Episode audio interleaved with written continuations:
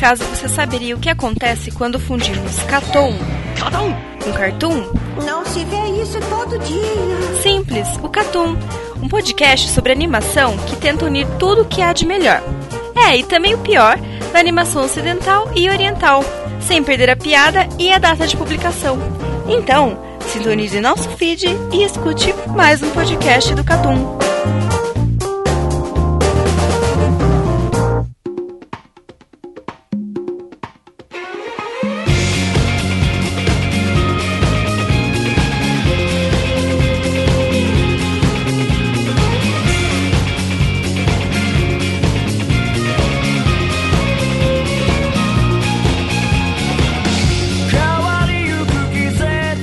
Sejam bem-vindos a mais um podcast do Catum. Para esse podcast temos como convidados Valente Fala aí, seus putos. e quem já é da casa, Lucas Dantas, Jesus te ama. Eru Marques, Eu não era do Goku Guia. Você foi aliciado.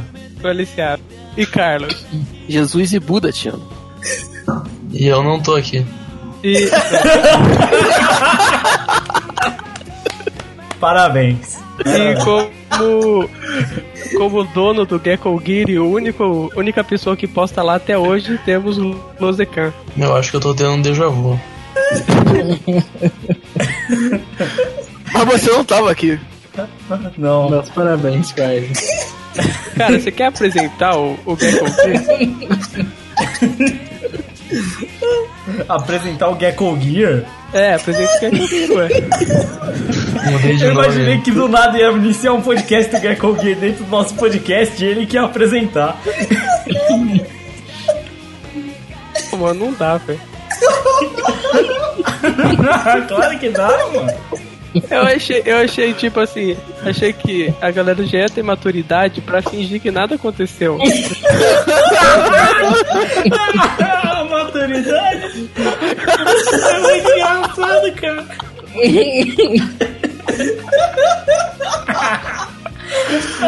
Caralho, mano, eu tô passando mal, velho. Meu Deus. Porra, é sério, mano. Puta que pariu.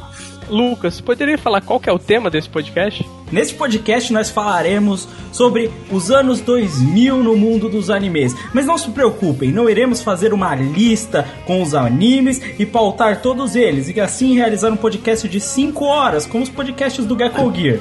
Não, nós iremos falar sobre toda uma década de animes, o que aconteceu no mundo dos animes, dentro da indústria e na produção dessa maravilhosa forma de arte que é o anime. E vamos lembrar também que uma década é de 2000 até 2009, Isso é socialmente aceitável. segundo o Wikipedia. Segundo a Wikipedia.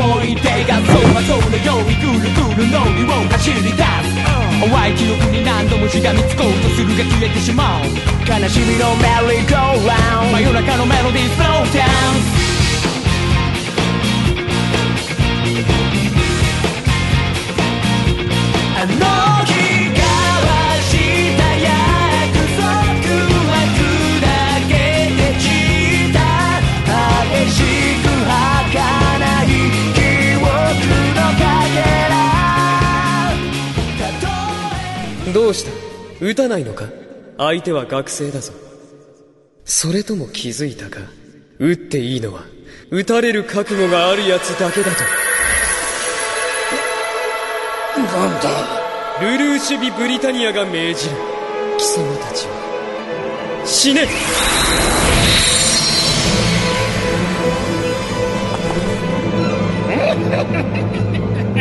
自分を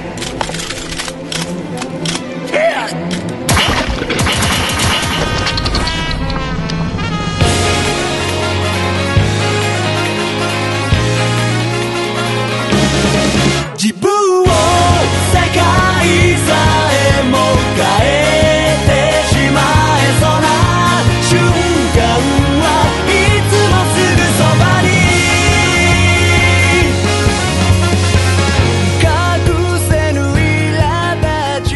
Acho que quando a gente tá falando dos inícios dos anos 2000, a gente já pensa numa outra época. A gente já não pensa em Cavaleiro Zodíaco, a gente já não pensa tanto em Dragon Ball Z, aquelas coisas que passavam na TV, que a gente assistia dublado e que era a nossa única opção. Quando a gente entra nos anos 2000, a gente já começa a ter acesso à internet, a baixar animes com legendas e não depender apenas daqueles fansubs onde você comprava fitas cassetes para você assistir os seus animes com as legendas. O, o, início dos anos 2000 é o que marca, digamos que, uma nova era dos animes.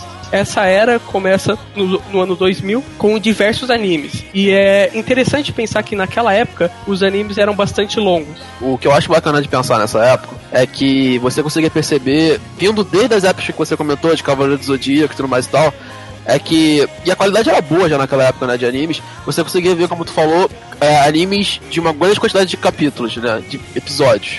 Desde Slandunk, do anime de Slandunk, com 100 episódios, e aí passando por One Piece, que teria começado em 98, Cavaleiro do Zodíaco, Dragon Ball, e por aí vai. E a gente vê essa continuação nos anos 2000, 2001, com vários lançamentos muito importantes pra, pra indústria, né? É, um exemplo que dá pra citar é o próprio Hajime no Ippo. Se não me engano, teve 70 episódios, né? Sim, o Hajime no Ippo, ele é uma clara tentativa de criar uma novo, um novo clássico nos animes, né? Porque é um mangá infinito, né? Como One Piece, por exemplo, e, e é um famoso, tem um grande nome, e eles pensavam, bem, vamos fazer o anime de Hajime no Ippo e ver se isso vai, né? No final deu É, uma eles- parada, mas... É, eles conseguiram.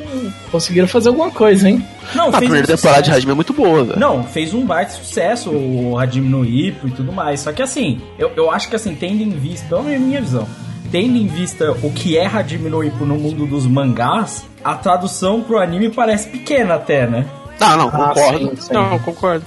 Sabe? Mas, cara, na mesma época, se eu pensar, e aí falando de, ani- de animes grandes, né? Estamos falando ainda de 2000, o Inuyasha e Yu-Gi-Oh! e Yu-Gi-Oh! que veio pra gente, né? O Yu-Gi-Oh! que a gente conhece, são animes que duraram, porra, cento e caralho de episódios. Sim, não, Sim, mas, mas- é, é meio que é, esses anos 2000, o início dos anos 2000, assim, tipo 2000, 2001 até 2002, assim, é, é muito tipo a, a mesma ideia de animes tentando ser fortalecida, sabe? Porque tava tudo dando muito certo nessa época, né? Se eu não me engano, em 2001 a animação compreendia 7% do market share do mercado de cinematografia, né? Isso é mais do que o de live action, compreendia só 4 ponto alguma coisa por cento. Foi em Quatro- 2001. Isso Foi o ano que a, o, a- o market share da animação ultrapassou o live action. Quando a gente compreende animação aqui, a gente tá falando de filme de animação, que é bastante importante no Japão. Mas se você ultrapassar o live action, porra, é... hoje em dia, se a gente pensar, por exemplo, no mercado de filmes global, é difícil você pensar isso. Por mais que as animações hoje da Pixar, da Disney, façam muito sucesso em termos de bilheteria. Mas no Japão foi o ano que a animação ela ultrapassou o live action. É, mas existe uma diferença na venda de animação clássica, animação 2D, para animação 3D, né? Que, que são mercados diferentes e são vendidos de maneira completamente diferente também, né? Então, esse número é extremamente expressivo no começo. E ele meio que representa, assim, a lista dos animes desses começo, assim, ela é muito diferente, né? É, Quando- só, e, e é interessante você ver também que foi o que foi comentado. Eram menos animes. Se você pegar seasons dos anos 2000, 2001 até 2002, vai aumentando o número de animes por temporada. Mas é, o- os animes eram muito longos. Se você pegar aqui, por exemplo, o Inuyasha, que foi lançado nos anos 2000, ele teve 167 episódios. O Yu-Gi-Oh!, o, o segundo Yu-Gi-Oh!, né? Não era aquele Yu-Gi-Oh! Dark dos anos 90, com jogos diferentes. Aquele Yu-Gi-Oh! que a gente viu na Globo, na TV Globinho. Ele também foi lançado no ano 2000. Ele teve 224 episódios. E o mesmo vale pra Hajime no Ippo, que teve 75 episódios. É, por mais que as seasons fossem pequenas, você tinha um grandes nomes. Então você conseguia, sempre tinha um anime bastante legal e que você ia acompanhar por um bom tempo. E Mas tem uma uma coisa. explicação bem simples pra isso. Uma outra explicação é que antigamente era muito mais barato fazer desenho. Hoje em dia é muito mais caro, por isso que a maioria tem menos episódios. A, gente vai chegar nesse, nesse ponto da animação até mais pra frente. É bom que você citou até, porque eu, ia até citar um é, outro fator, né? Porque é, são fatores.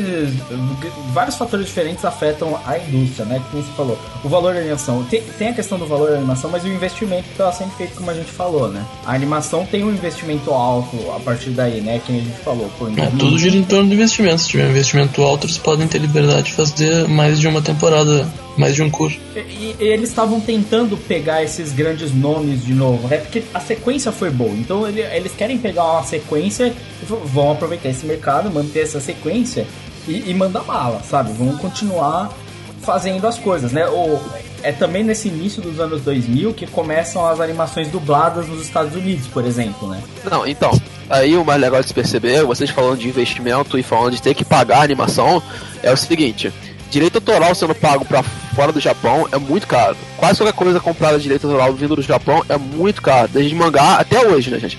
Mangá ou animação. E nesse Esse é um dos sentido. motivos que morreu as coisas aqui. Né? Exatamente. E aí, nesse sentido, você vê que em 2001 você tem uma grande maciça aumento de compras de direitos autorais desse tipo de animes. Principalmente parte do Cartoon Network, a época nos Estados Unidos, né? Porque você vê já sucessos vindos de Cavaleiro do Zodíaco, como a gente comentou, de Dragon Ball, sucessos que vêm pro ocidente. Cowboy Bebop nos Estados Unidos, né? Esse- esses, esses animes dos anos 90 capaci- catapultam, vamos botar assim, a, a compra e o aumento de, de margem, de lucro e também futuramente de investimento para você ter nesses novos animes. Então você vê nessa lista de início de anos 2000 vários animes que passaram aqui, por exemplo, no Brasil. O Mushirambo é Shinzo. Vai lá, 2001, Digimon Tamers, Shaman King, Helsing. Então você vê muitos animes que estão nessa lista aí, é. 2000 até 2002, Nossa, mais Prince ou of menos. Tennis. Prince of Tennis também passou no Brasil, Passou, né? Um pouco o depois, Cyborg né? 009. Cyborg Ah, Cyborg 009 009 passou. Então É. você consegue ver muito desses animes que saíram à época e são muito importantes nessa, nessas fases, de 2000 até 2002 mais ou menos, que eles vêm de forma muito forte ao Brasil e consideravelmente óbvio aos Estados Unidos e ao resto do Ocidente como um todo, né? Então, mas você- o, o interessante é pensar que talvez isso tenha causado um impacto. É difícil mensurar isso, mas um impacto negativo aqui no Brasil. Porque é muito difícil negociar com japoneses, vocês concordam comigo, certo? Sim. Sim. E esses, o, o fato de ter muito anim, anima, animes dublados dos Estados Unidos fizeram com que o Brasil negociasse diretamente com os Estados Unidos, diferente do que acontecia nos anos 90. Porque no- nos anos 90 você tinha aquela coisa de vender bonequinho, se não me engano, o próprio Cavaleiro Zodíaco ele era uma empresa, né? Acho que era da Santoy, um negócio Sim. assim, não lembro o nome Mas, da empresa. mas na verdade, o que tem que ter no taco, por exemplo, Cavaleiros tem uma parte muito específica que é o quê? Cavaleiros foi criado pra vender boneco, né, gente? E, E aí. Também, pra você vender negocia. cartinha. É, basicamente é pra isso, né? É, porque você também tem que vender boneco, você tem que entender que aqueles quadrados ali são um boneco. É, hoje em dia só vem coisa pra cá, pro ocidente, eu digo que vai vender. Porque dá dinheiro por. Mas Pokémon e audiência, Digimon estão aí pra trazem isso. coisas que dão retorno financeiro vendendo goodies, que é brinquedos. Por isso que trazem muita coisa infantil, tipo Pokémon, Bakugan. Sim. Yu-Gi-Oh! Yu-Gi-Oh! tá aí Então, até hoje. O ponto, o ponto que eu queria chegar é que, como é muito mais fácil negociar com o americano do que com o japonês, nos anos 2000 começam a chegar as animações do Brasil, mas animações capadas, animações com censura Então, bizarra. Clive, é aí que eu ia chegar. Por exemplo, tô dando o exemplo de Cavaleiro do Zodíaco. A negociação do Cavaleiro do Zodíaco passa muito por, por trás da Bandai, que a Bandai é dona do- da, das figurações de, de criação de boneco do Cavaleiro do Zodíaco. Então você negocia com a Bandai, e a Bandai tem sede no Brasil, a- na época principalmente tinha. Então você negociava com os caras, e os caras negociavam lá no Japão diretamente a, a parte de direitos autorais para trazer pro Brasil. Então era uma coisa um pouco mais simples, entendeu? Agora você negociar uma caminhão de, de animações japonesas que estavam fazendo muito sucesso, por exemplo, no Brasil, é muito mais complicado, né? Você vai ter que dar um disparo muito grande, tipo, vai ter que chegar pra uma TV Fuji, pra, pra uns estúdios desse tipo, e provavelmente quem deve ter grande parte do direito, da direito autoral deve ser as TVs que bancam isso. E aí, quando você vai nego- negociar com isso, tem que dar um caminhão de dinheiro, tem que dar um disparo muito grande. O que é mais fácil é o quê? Você negociar com o Cartoon Network, que já tá aqui no Brasil. E daí você, a gente vai lembrar daquele One Piece todo capado que veio pro Brasil. Sandy do Pirulito. Ah, o próprio Full Metal Alchemist, que é uns anos depois, que também era um pouco capado. Eu, eu, assim, muitos eram capazes. Eu acho que assim. Só que existe uma grande questão quanto aos animes que eram produzidos, porque quando eu penso, vendo a lista aqui que nós nomeamos, estamos seguindo aqui, é, eu, eu vejo literalmente uma um verge do que eu considero animes clássicos, assim, nostálgicos pra mim, principalmente em questão visual também, porque eu considero mais uma era moderna dos animes, assim. Va- Vai existir uma transição real da era moderna quanto à animação. Mas, por exemplo, quando eu penso, literalmente, até 2002, quando você pega um Get Backers, até um Naruto, sabe? Assim, são animes com uma visão, na minha visão, mais clássicos, assim. A partir daí, o próprio Fullmetal que vem depois já vem de uma consciência pra mim mais moderna de animes, sabe? Então, você ainda tá falando de um início dos anos 2000 que ainda tá nesse, nessa transição entre períodos e tem muita coisa que, que, que tá nesse meio termo, sabe? Ah, Uma coisa interessante de pensar nessa época também é que existe uma mudança grande, ou talvez um- uma mudança grande quanto ao pensamento da Shonen Jump e do- dos próprios estúdios de animação, né? Porque nessa época a gente teve estro- é, a estreia de. One Piece era da década de 90, né? Mas vamos colocar ali nesse mesmo bolo. A gente teve a estreia de grandes an- animes da Jump nesse meio tempo. E o pensamento naquela época não era hoje. Por exemplo, hoje a gente teve Pouco no Hero Academia, a gente teve Haikyuu, a gente teve Kuroko no Basket, a gente teve Sho- Shokugeki no Soma, e são animes que hoje são os top da Shonen Jump, mas que vêm em temporadas. E nessa época os animes eram contínuos, completamente contínuos, semana por semana. Alguns se manteram. Hoje, os únicos que se manteram foram Naruto e One Piece. Mas nessa época o pensamento era esse, né? Tanto é que hoje a gente pensa muito menos em filler do que pensava antigamente. Era muito mais, tipo, vamos fazer os animes. E eles faziam, não, é- não era muito. Porque as season elas são muito tot- tortas nessa época. Elas são muito tortas. Tipo, não dá. não- hoje em dia você tem uma quantidade meio que padrão de animes, né? Que saem. Sai tantos animes, pá, pá, pá, pá, pá, as produtoras já se meio que colocam, já anunciam. Tipo, tem os anúncios certinho, vai lançar tantos. Tem filme, tem nova, tem isso, tem anime e tal. Nessa época era meio, mano, lança os animes aí, velho. Tem que lançar. É, parecia que meio naquela época eles estavam meio que experimentando as coisas, sabe? É, cara, a, a consciência, a consciência de season que eu tenho hoje, tipo, eu fui saber lá em 2008. Nessa É. época eu já baixava anime, eu não baixava nem em RMVB, eu baixava em RM. Era a pior qualidade Nossa possível. senhora. Assistia no celular também? Em 3GP. 3GP. Então, é, mas nessa época eu não tinha essa consciência, sabe? Eu só assistia o que estava sendo MP3. lançado.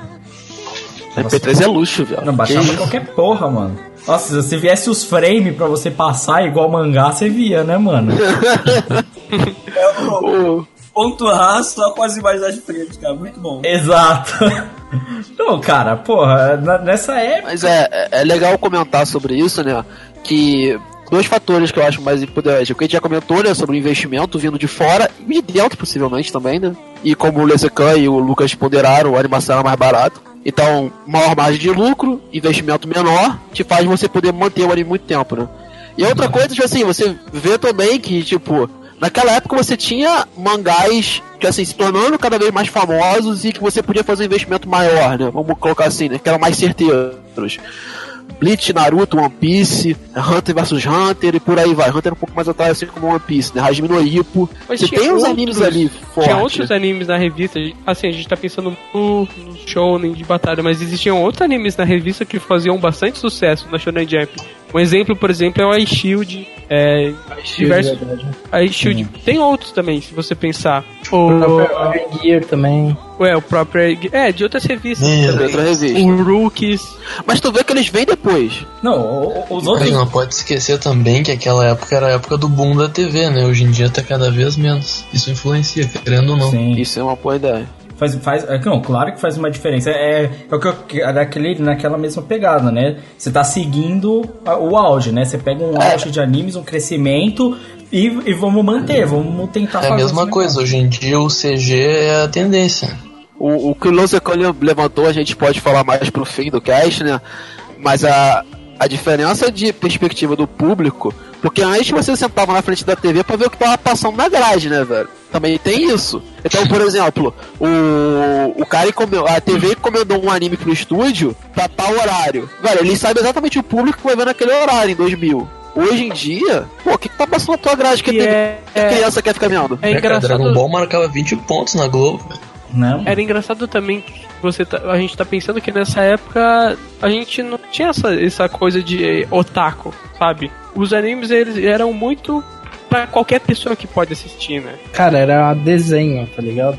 Era quase desenho. E Era, era a mesma coisa que Dexter, velho. Cara, era um desenho mais violento, normalmente. Como não É. tinha muitos, não dava pra fazer muita coisa de nicho que nem tem hoje em dia. Exatamente. E eu acho que é importante a gente falar e foi nessa época onde tinha os primeiros fansubs, né? Eu não sei quando cada um teve contato com o anime. O meu foi na. Foi acho que no, por aí entre 2002, talvez O 2001. famoso não venda, né? É a Não mensagem que eles venda. botaram. É feito de fã para fã. Vamos para fã. Nossa, genial. É, Então, na meu- época que os caras que vendiam DVD era milionário. Eu, eu tive contato aí mais no começo de 2001, 2002 e vocês tiveram contato quando, assim, com fansub, com começar a baixar anime? E qual foi o primeiro, assim, que vocês começaram a ver? É porque a gente entrou nessa, nesse caminho sem volta de merda. a, a- a época que eu peguei câncer. Caralho, velho, essa porra, a partir de agora vai parecer Alcoólicos Anônimos, tá ligado? Cara, pra mim foi depois de 2010, não sei que ano foi. Depois de 2010? É, eu sou novinho, gente. Nossa, cara. Caralho. Não, Cara, pra mim, pra mim também não foi tão antigo quanto você, Crowley. Pra começar a assistir anime, assim, foi lá pra... O Naruto já tinha mais de 200 episódios, tá ligado? Já É, tava- e comigo foi com Naruto dublado que me levou pra essa bosta. cara, É, Ah, tipo, então, meu, meu Naruto já tava começando quase o Shippuden, tá ligado? Aí, e tem um detalhe sobre isso. É, eu sou meio parecido com os dois também, tipo. O meu foi naquela fase que começou a trazer Naruto e Bleach pro Brasil, né? Principalmente Naruto e One Piece, na verdade, né? Que veio pro Cartoon Network e tal. E meus amigos eram viciados em Naruto, tá ligado? E eu tinha o maior receio de Pô, ver Naruto. quem não era, cara? Quem Não, não, e- era? Então, eu calma. sempre tive preconceito, cara. Sempre tive. Aí, aí eu tinha o preconceito também. Em ver Naruto. Aí veio pro Cartoon. E meus amigos eram muito viciados, eles viam na internet, eles já eram, viam e fiz fansub e tudo mais e tal. mano, eu tinha. Aí, Mas, mas, ah, não, mas sério, mano. Vocês não viram um episódio falando, nossa, essa parada é muito da hora. Então, aí aconteceu. Aí veio pro Cartoon. Aí eu falei, não, vou dar uma chance pra ver isso. Eu, eu lembro, tipo, data de estreia de Naruto no Cartoon, eu comecei a ver. Aí eu comecei a ver e falei, porra, é da hora, tá ligado? Tipo, comecei a ver, aí eu vi a luta do Rock Lee com o Gara, você se apaixona por Naruto ali, né? Porra, não tem como. E tipo, começou a repetir os capítulos no, no Cartoon Network. Chegava um tempo, ele não tinha comprado a parte toda, e ele começou a repetir. Aí eu falei, velho, não tem como. Eu falei com um amigo meu, ele falou, com a cara, entra nesse site aqui, ah, acho que era Anime House, nem sei se existe o site É, é ainda. tipo quando você fuma maconha a primeira vez, aí você quer mais. aí você chega, aí você chega pro seu amigo e falou, eu quero mais disso, ele fala, ah, tem uma boca ali grande. Pedro Marques, chegamos no seu assunto. Ô, ô, é tipo o primeiro Ice, velho. Não, é aquele amigo meu que vem e fala, Mano, aí é, você tipo assim, porra. é a primeira Porra, cara, de mas- crack. Merda, prefiro do Valente. O meu foi com o filler ainda, da Hinata e o Narutão. Ah, que merda. Aí que, tá- aí que tá, tipo, aí a minha história também passa por isso aí, porque aí eu falei, não, vou começar a baixar. É, eu vi todo esse amigo cara. aquele do. Ramen com o Urasengan lá. Nossa, Não, isso é aí eu- muito bom, cara. Isso é clássico, mano. Nossa senhora. Aí no meu caso, o amigo meu tinha os DVDs, velho, de Naruto. Igual tu falou que o cara que vendia DVD era rico, esse meu Daí meu era comprava. virgem desde cedo, né? Não, cara, eu tinha muito contato com DVD no começo. Porque, por exemplo, 2000. Não, 2001 talvez não. 2001 acho que eu exagerei, mas tipo, 2002 acho que eu já assistia já. E 2002 era complicado você baixar assim na internet. Era, você tinha muita internet tinha escada ainda. Sim. Tinha muita internet ainda Já tinha banda larga. A minha Mas também era- passou por DVD também. Só Mas era bastante complicado, mas normalmente a gente comprava os DVDs. Eu só né? assistia lembro por TV eu e comprava DVD. peraí, deixa eu contar o detalhe do meu amigo, que meu amigo era trouxa. O meu amigo comprou um pack de Naruto assim, ele comprou um grupo, só que ele comprou todos os fillers. Ele não a série normal. Aí, tipo, quando ele falou assim, não, vou te emprestar pra tu ver Naruto aqui, eu vi uma caralhada de filler antes de ver a história normal. Ô, ô, nesse bagulho de Pelo como lado bom, ver. você não tomou nenhum spoiler, velho. Ah, é, tem isso. Pô, nesse bagulho de como ver anime, eu, eu só assistia por, tipo, TV e DVD, mas eu lembro que teve uma época, logo no começo, tipo, isso começo dos anos 2000 mesmo, assim, ainda rolava VHS, de vez em nunca. E aí eu tinha um VHS, minha mãe descolou, eu não sei de onde veio, um dia ela descolou até aqui, todos os Digimon, VHS. Caralho, aquele aparelho de VHS quase queimou, mano. De tanto Digimon que Não, velho, é, é, eu não sei se vocês chegaram a pegar uma época também que vinham os encartes assim em banca de jornal e tudo mais e tal, e você comprasse um encarte gigante, um posto, tu ganhava uma VHS do anime, tá ligado? Não, eu Tipo, comprava Animedor naquela época. Cara, Nossa. Comigo foi uma parada muito bizarra, porque, tipo, eu comecei, tipo, um amigo me contou, e aí eu fui em evento de anime, e nisso eu não tinha começado a assistir. Aí É tipo droga começar. mesmo. Você Caralho, tá muito É. igual a, velho. É tipo droga. Muito igual essa porra. Aí, tipo, Aí Que nisso eu fui no evento de anime, voltei pra casa. Uma semana depois, um primo meu tinha todos os DVDs de Naruto até onde tinha lançado já e eu peguei com ele. Que a gente E achou uma Isso, palavra cara, em comum aqui pra indo todo no mundo. evento, né, cara? ia se assustar e nunca mais É. ter contato com isso. Naruto é o, o comum de todos, né? Eu achei que era Não, maconha, Crive. E sabe a parada mais bizarra de todas? Tipo, depois que eu assisti Naruto, o que que eu fui ver? Gantz, velho.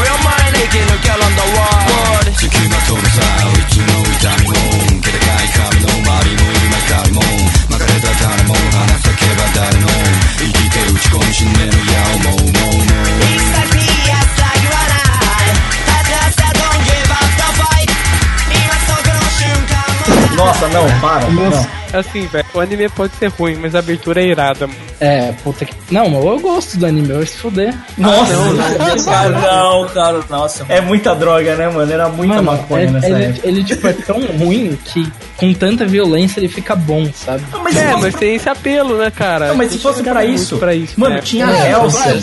Eu vou falar disso um pouquinho, pô, É tipo velho. Você você tinha o que- Valete, na época? 15 anos no máximo? É, tinha uns. Porra, velho, 14, 15 anos, 15 peito pulando, nego estourando cabeça, velho. Tu fica maravilhado por Gantz, velho. Exatamente. Não, mas aí, ó. Até hoje. Peito pulando você tem Love Hina e violência você tem Hellsing. Já, tá, já tá- tem o combo aí, meu amigo. Sim, velho, mas aí os dois juntos não. Não, mas porra, Love Hina é mal punheta, mal batida, mano.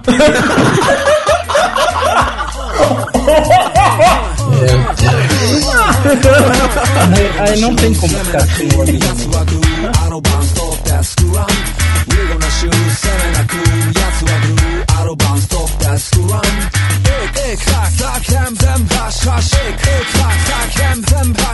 Hina.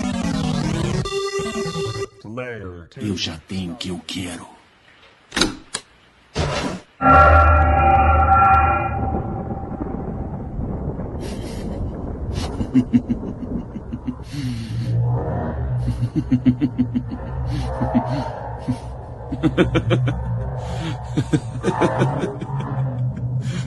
Veja que pegou gosto pela coisa.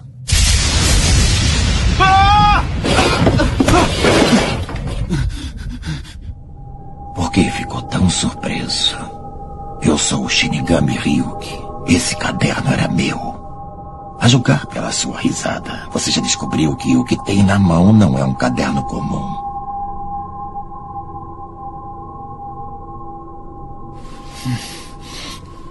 Shinigami.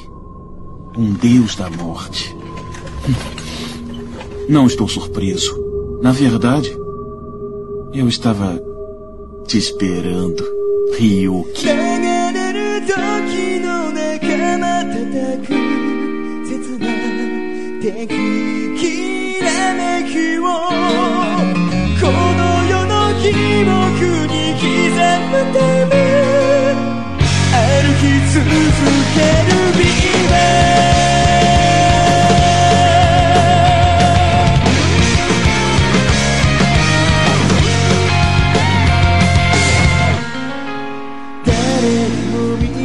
Gente passou pela essa época de início, de conhecer, eu acho que lá pra 2003, 2004, pelo menos a maioria que já tem um interesse, já sabe mais ou menos do que que é, já sabe baixar, que é uma coisa importante, porque eu não sabia. E nessa época a gente pensa um pouco, pelo menos na minha opinião, na grande época dos animes, na- nas grandes temporadas, muitos animes pra você assistir, muitas coisas pra você ver, muitas coisas legais, muitas coisas diferentes. E aí que a gente bate o pontapé essa ideia de que as temporadas de animes tinham várias coisas diferentes e o encurtamento dos animes, né? Animes legais, mas com menos temporadas.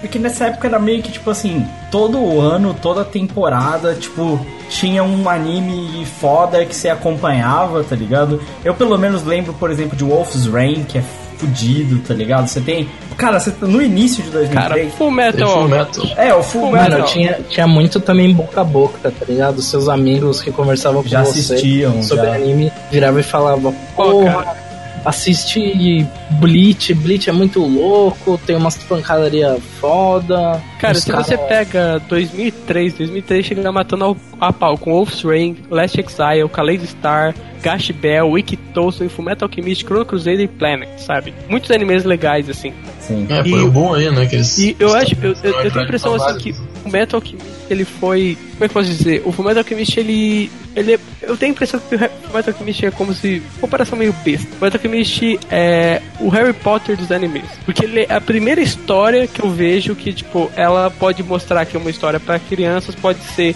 um pouco mais melhor elaborada do que Mais melhor aquela coisa. Mais É. melhor. Que pode ser melhor elaborada do que aquela besteira super legal que a gente É, de show, né? eles, eles mostraram que, tipo, não é só porque é uma animaçãozinha que é feito pra criança, né? Pô, mas É, não é só por luta, né? Porque a gente tinha muito isso. é, é porque nessa época começou a ter, tipo. Mas já teve antes, teve Ghost in the Shell antes, é que ficou Não, a sim, mas fora era, comum, era né? muita, era muita coisa, tipo... Mas é uma coisa mais anime. adulta, assim, você tá entendendo? Ah, eu tô falando uma coisa di- direcionada pra adolescente, pra criança, que já não é mais aquela besteirona, tá Ah, entendendo? cara, tipo, É que, tipo, eu acho. que- aumentou o número de atrações por temporada, que antes tinha pouco, né? Mas tinha muito mangá bom, não dava pra adaptar tudo. O bom dessa época também é porque eles conseguiam adaptar tudo que tinha de bom sobrando, né? Não, eu concordo com, com o Luziacão nesse quesito. E eu também concordo numa coisa que é. Se você pegar e a lista e tudo mais e tal, e principalmente Fullmetal, você consegue entender que o roteiro do, do mangá, ele ainda tá sendo construído, né? Fullmetal nessa época devia ter, tava no início ainda, né? Então você vai ver uma parte de Fullmetal só. E você do consegue ver... tem filler, né? Tem, metade final, final do anime inteiro é filler, mas você vê que o roteiro não se mantém, né? E ainda assim é bom, né? Sim. Não, e, e é isso que eu tô falando, tipo assim, você tem uma capacidade, de, tanto nos mangás que estão sendo escolhidos, como você falou, e você tá escolhendo os bons mangás para serem feitos, quanto dos roteiristas que estão lá de manterem o trabalho e a continuação de 52 episódios, que é coisa pra caralho, por exemplo, em questão de Fullmetal, de um bom roteiro, né? Coisa que você vê hoje que pra, pra ser uma coisa melhor hoje no, na, na indústria de anime, ela tem que ser mais enxuta. É, que época você era perde. das, das experimentações, eles não tinham ideia do que ia vender super bem, sabe? As tendências. Eles eles estavam tipo, bem os dispostos a hoje em dia. Eles Eles tavam- estavam experimentando tudo, né? Sim, É, e, e, não, e aí o que eu ia complementar é naquilo que eu tinha comentado já antes, de não ter muito anime pra nicho ainda na época, né? Você não ter tanta especificação do nicho, tá ligado? Do anime de lua e esse tipo de coisa. Você ainda faz um anime mais geral, então você ainda, ainda, você ainda solta o canhão pra, pra grande massa, né? Às vezes não tinha também tanta acessibilidade assim, que nem conforme o tempo foi passando, foi tendo, sabe? é, eu, Pra ter, tipo, anime de nicho, sei lá, anime de ping-pong. Não tinha tanta acessibilidade antigamente como tinha hoje em dia pra galera assistir. Mas sabe? não, não só não é nisso que eu acho que ele tá tentando entrar, é tipo, não, não existem muito desses animes extremamente específicos, concordo, porque era aí era difícil demais fazer animes muito específicos, mas não existe o nicho, por exemplo, do eti, é de, sabe, tipo, um grande, uma grande massa de eti sendo feita, não existe, existe Isso veio com Laverina só. Slice of Life, por exemplo. É, Sim, Slice of Life. Slice of Life. é, os Glass Lip da vida. Não, não existe mais essa. É, é- é que nessa época, eu, eu tô com a lista aqui exatamente de 2004. Você, no mesmo ano que você tem, por exemplo, Samurai Champloo, você tem Monster, você tem Tenjou Ten, você tem Hinotori, que é um clássico do Tezuka, Ai, monstro, meu Deus. você tem Beck, você tem, tipo, o Code Monte. Cristo, Bleach, Bleach, né? Bleach. Bleach. Eu ia chegar. Não, pelo amor de Deus. Bleach. Aí você tem- consegue ver a diferença de gênero, tá ligado? Tem Beck também, cara. Tem Beck, Beck é foda. Não, mas é- essa é a variedade, tipo assim, Genshi Ken que começa a focar um pouquinho mais em nicho. Mas, é, é- mas isso, ô, Luz, é aquele negócio, né? Tipo, eles estão fazendo muita coisa que é pra muita gente, sabe? Não é. Toda temporada de animes hoje ela é aquele a mesma coisa. A gente sabe exatamente as mesmas coisas que vão lançar toda temporada. Nessas, nessa época não tinha isso, sabe? Podia vir vamos qualquer comparar, coisa. por exemplo, Bleach é um shonen de porrada, Major é um anime clássico, Major Season 1, a Esporte. primeira temporada foi, foi de 2004, é um anime clássico de esporte. A gente tem Gantz, que é um, um seinen, entre muitas asas, a gente tem Monster, que é uma história é mais séria, pura. Samurai Champloo, sabe? Que é, que é- a Samurai Champloo, é, pra mim é um começo ali, essa ideia da- do começo da experimentação. Chama, Black Samurai Jack, Champloo não, né? É uma parada de médico. Sim. Sim, Samurai Champloo, é, acho que pra mim, digamos que é assim, o que a gente pega como o exemplo dessa época. Porque ele é um anime. E É, samurais, onde o você tem né? hip hop, uma animação jazz, sabe? Hip hop, influência. E, e, assim, e é uma, uma obra original. Então a gente tem muito espaço pra criar. Os estúdios começam a ter muito dinheiro e começam a criar muita coisa diferente. É, é, tanto que é, é em 2004 que o Japão mais exporta animes de todas as épocas, assim, até hoje. Inclusive o Japão atingiu seu ápice em 2004, tá ligado? Vamos exportar, exportar anime pra caralho, sabe? Que foi quando chegou aqui, porque se você olha essas listas, são muitos animes que vieram pra cá na época que a gente via na TV, sabe? Gantz veio pra cá, sabe? Por exemplo, sabe? Muito anime desses que a gente tá falando aqui vieram pro Brasil. Hoje em dia a gente não, não tem mais animes vindo aqui pro Brasil, né? Cara, tu quer, ter- quer ver um exemplo disso? O boom era tão forte no mundo que nós tínhamos no Brasil um canal voltado só pra animação japonesa, cara, Animax. Sim, é dessa Foi época aí, entendeu? audiência, né? E, e os outros canais como Cartoon, Fox, Kids, Cara, lá, passava até, sei lá, em Band, essas paradas, passava. Não, velho, e é tão expansivo que anos depois você consegue ver animações ocidentais seguindo esse padrão. Avatar tá aí pra dizer. sim, Cara, eu lembro até hoje que eu assisti. Eu não lembro qual anime que era, mas eu assisti na MTV, tá ligado? Era Afro Samurai, pô. Não, não era Afro Samurai, era Tem outro. certeza? É o Aham. Desert Punk. Desert Punk. Era Desert Punk. Desert Até Punk é hoje tem foda. influência, né, cara? Uma hora de aventura, por exemplo. É, Gumball tem porrada de ref- referência, né, velho? É, ela- Sempre vai ter influência, né? Principalmente pelo, pelo a, a força que teve nessa época e, tipo assim, principalmente como o investimento tava alto, né? A gente acabou de comentar, o maior nível de exp- exportação, né? Você consegue imaginar, desculpa, o nível de money que tava entrando. Então os caras estavam falando que, meu irmão, tem dinheiro, vamos começar a fazer as paradas, tá Ele foi lá e começou a formar o rombo financeiro dos estúdios. Exatamente. E aí, foi um ciclo, sabe? Os estúdios têm muito dinheiro. Eles começam a apostar em muito em roteiro original. Nessa época você tem muito roteiro original. Cara, você tem, por exemplo, o próprio Samurai Champloo, você tem Code Geass, você tem Eureka Seven, você tem Pode vários já um pouco roteiros. mais depois, já, mais pro final, né? Sim, mas- sim, mas faz parte dessa época ainda. Não, sim, sim. Sim, você tem sim. Ergo Proxy, muita coisa original, sabe? Nessa época.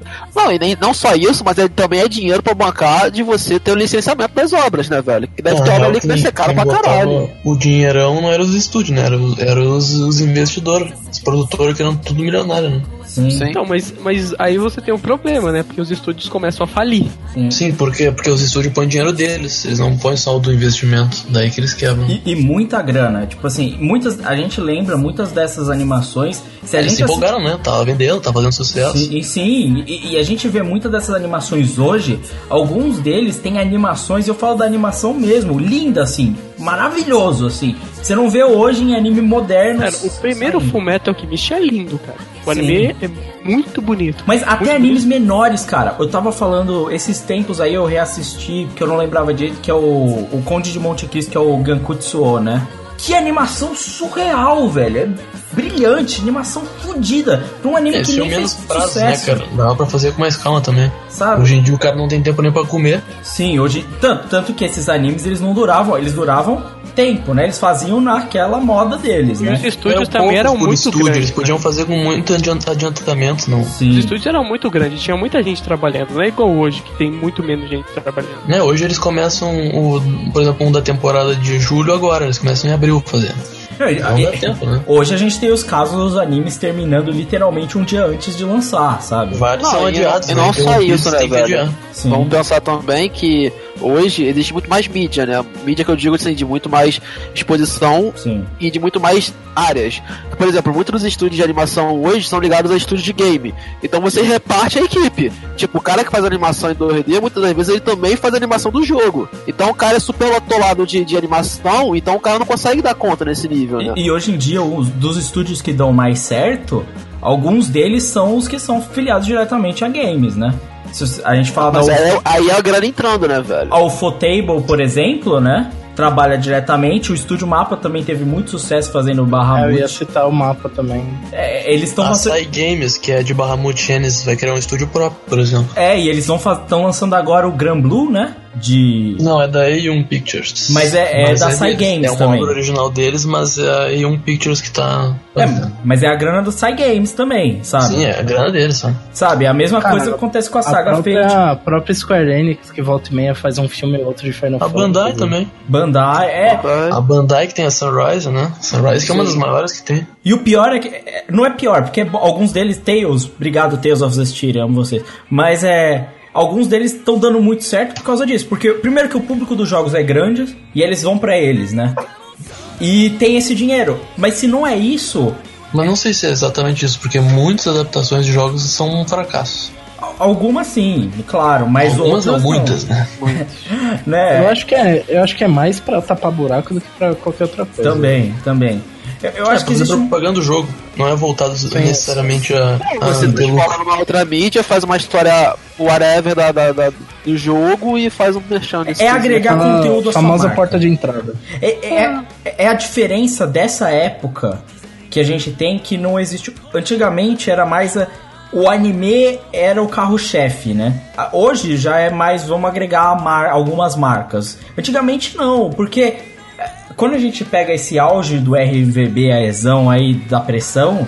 Dessa época que, que a gente citou, de 2003, 2007, a gente tá falando realmente de uma consolidação do negócio, assim. Os eventos de anime crescem, por exemplo, nessa época, sabe? Tipo, pra valer, o, o Anime Friends e tal, assim. Tá, mas tipo, ô Lucas, antes de entrar nisso, eu queria, por exemplo, citar o, o que muda pra animação clássica pra animação digital.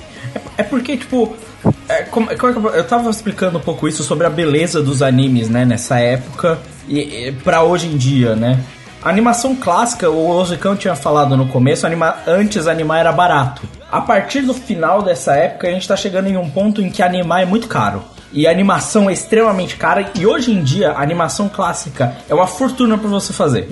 Dá um trabalho do caralho, demora muito tempo e, e- e- e custa muito caro. Eu espero ganhar muito fazendo esse tipo de animação. Mas assim. é algo que existe uma diferença. E a partir daí, e, e é exatamente mais ou menos aí, eu lembro que é em 2003, que é quando a Wacom meio que diz que os tablets Cintiq estão estão sendo mais vendidos, né? E o uso do Photoshop para criação artística tá super avançado, assim, todo mundo tá usando pintura digital, por exemplo. Isso em 2003, exatamente 2003.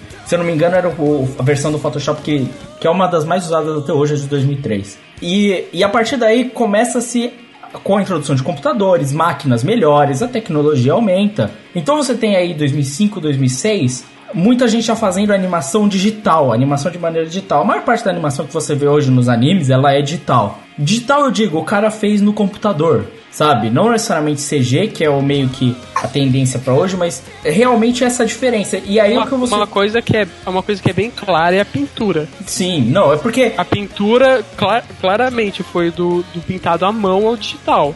Não, Isso não é só claro. isso. Não é essa parte de. Isso dá, assim, pra quem, pra quem baixava as coisas, até uma diferença de formato, né? Que é o AVI, é o que é o pintado à mão, e o MKV é o que é o pintado digital. Sim.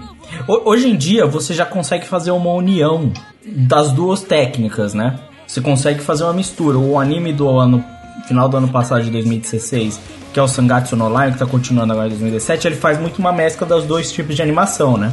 Mas antigamente não tinha muito isso. Então, tipo, ficava nítido a diferença da animação clássica para digital, mas principalmente na quantidade de frames. Porque quando eles viram que o dinheiro tava acabando, eles perceberam que o negócio precisava ficar barato. E hoje em dia a animação digital, eu vou explicar isso rapidinho, tá? E aí vocês vão ter que compreender. Animação clássica, muitas vezes, você vê um Akira, frame de cinema. 24 frames lá, tesão, sabe?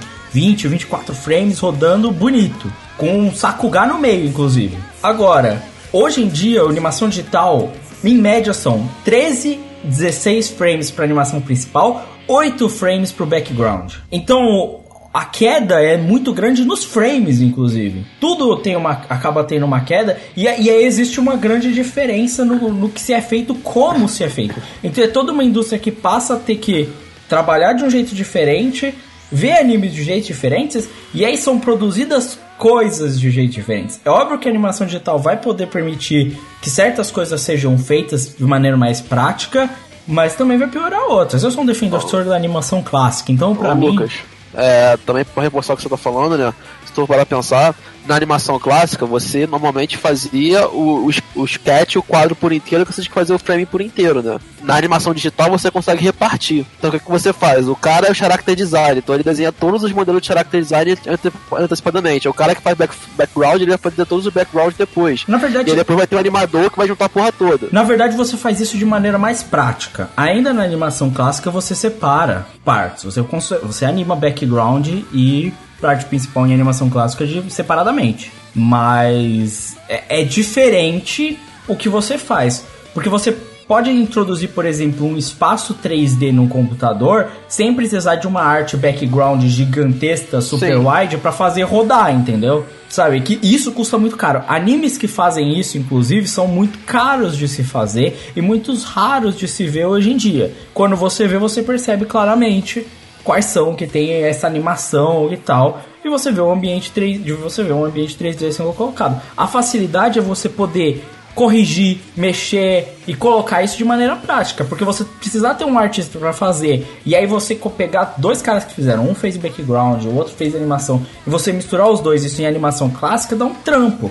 E é por isso que custa caro pra caralho, sabe? Tipo assim, e, e vamos pensar em uma época em que boa parte dos animes estavam tentando fazer isso desse jeito, sabe? Eu separei aqui, por exemplo, alguns animes pra falar dessa época. E eu me deparei muito com a Season Fall de 2006, que é a season de outono de 2006, que assim, cara, é um absurdo o número de animes interessantes passando. Ó, só nessa season vocês têm a estreia de Death Note, Code Geass, Digimon Man, Katekyo Hitman Reborn, Puta Black pariu. Canon, Ghost Hunt, Buzo Rekin, que é do mesmo autor de Samurai X, e Bartender também, Keikashi, só, só nessa season. Tem Puka, o melhor de todos. Puka, cara. Puka. Porque é o mais Verdade famoso internacionalmente, só pra deixar claro também. Puka não é aquela. aquela A menininha. menininha? É, cara, Puka é- eu, eu é acho meio- bugado, Porque ele é bonitinho. Enquanto isso, a gente tinha como continuação Naruto, Bleach, One Piece, Gintama, Welcome to NHK, é, Nana, Aishield 21, Bokura Gaita, Yu-Gi-Oh!, Tsubasa Chronicle, segunda temporada. Cara, a gente tinha muita coisa. Estão Cara, entendendo? 2006 foi um ano recheado. Cara, tipo, não tinha como acompanhar, cara. Era muita coisa pra você ver, era muita coisa interessante, muita coisa inovadora, muita coisa original, sabe? Não, imagina o investimento pra isso aí, porque é o que o Lucas tá falando, né? É, você tem animes aí que são claramente já na animação digital, e você tem os animes que continuaram, que como One Piece, Naruto, que vem da animação clássica. Você tem ambos os dois investimentos acontecendo ao mesmo tempo, e o número de, de séries são anotadas nesse nível. Porque isso aí é uma parte da season. Então você consegue imaginar o investimento que os estúdios estão fazendo, velho. Não, isso é os, é os produtores que investem, né? E, e nessa época a gente teve muito anime que hoje é co- completamente consagrado, tipo o próprio Nano, o Tengen Toppa Gurren Lagann, Death Note, Code Geass, é, os próprios Gundam 00, Naruto Shippuden, estreia em 2007. Sim. Teve Nossa. Nana, né, cara? Tá Bacana, Teve Nana. velho. Bacana, cara. Teve Gintama, cara. O Gintama é a melhor coisa que já fizeram. Bokurano. Lucky Star, muita coisa, muita Raro, coisa vi. é. O próprio Mushishi, né, é dessa época. Xixi é um Aí, antes, né? né? Velho, melhor anime de todos, School Days, velho.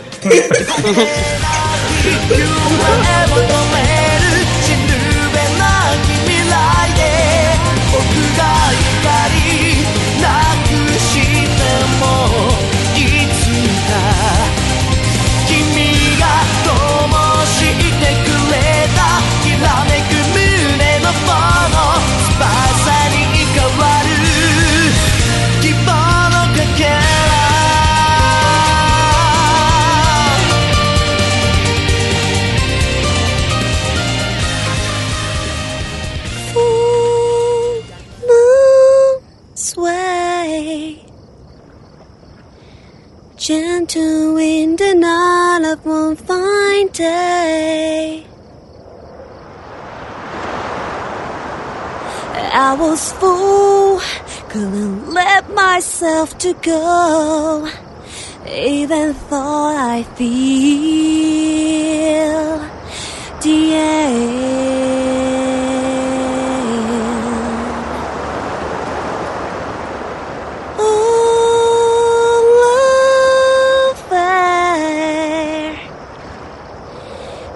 floating like a bird, listen her wings. Hmm? Koyuki. Yep.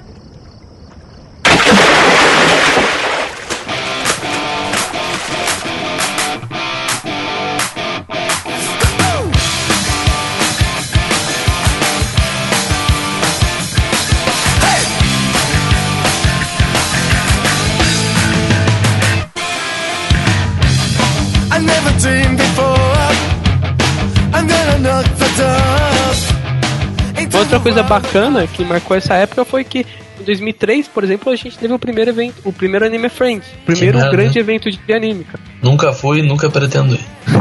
Quem, Não quem não, quem não foi aqui? Acho que a maioria foi. Eu nunca fui no evento na vida, nem pretendo.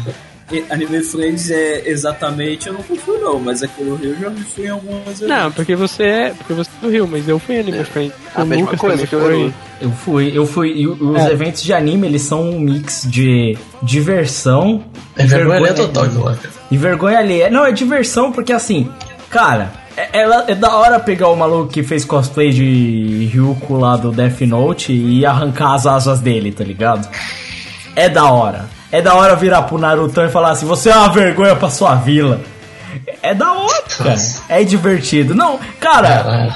É, é da hora falar que fazer. é da hora falar que a galera, a galera fede, apontar, escrutir. É isso, isso é da hora, velho.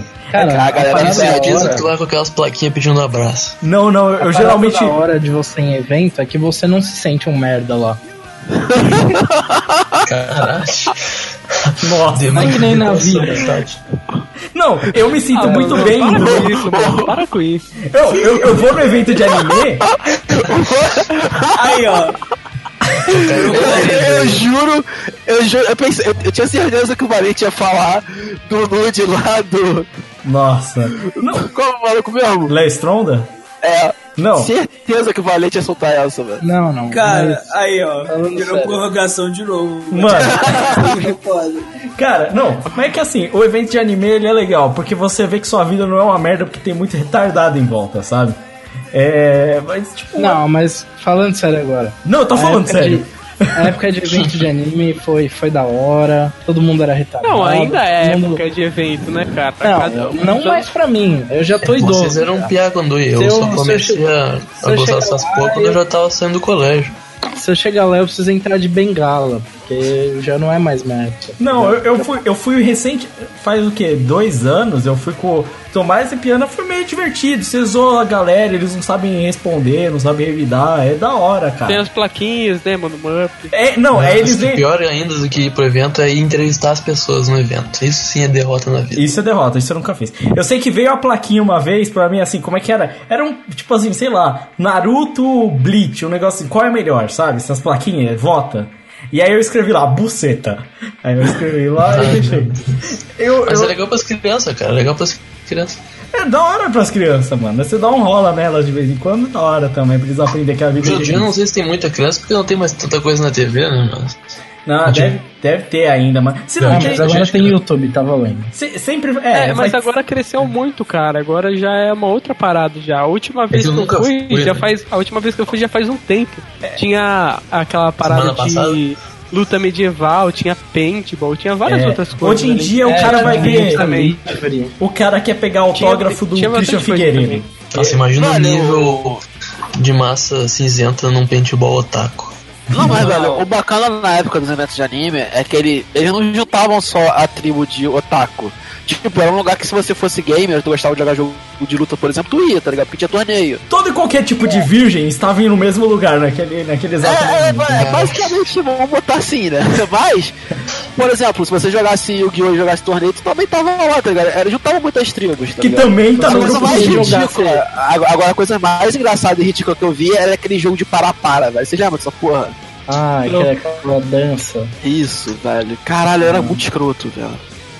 Mano, eu só acho Ó, que. mas enfim, isso daqui não é um cast de, de Anime Friends, isso daqui é Um um dia a cast gente vai fazer. Não, mas ó, só, bem, né? só, só falando sobre o Anime Friends, eu acho que uma coisa da hora da época era que na época a gente tinha muito pouco, a gente tinha muita pouca, é, ainda, ainda que a gente tem internet, a gente tinha muito pouco conhecimento sobre animes. Então a gente chegava lá e via, por exemplo, no telão um anime diferente que você vai chegar em casa e buscar ele, É entendeu? verdade, eu acho que E você, naquela você conhecia muita coisa. Você podia comprar. Naquela época ninguém conhecia tinha o- animação digital, mas aqui a gente tava recém com a internet de escada. Lá já, lá já tava nos robôs, né? Existia My Anime List naquela época? Não sei, mas naquela época a gente, eu ia muito pra conhecer coisas novas, sabe? Eu é, eu, comprava eu não DVD. sabia da existência de My Anime List, então, sei lá, era novidade pra Anime mim. Blade.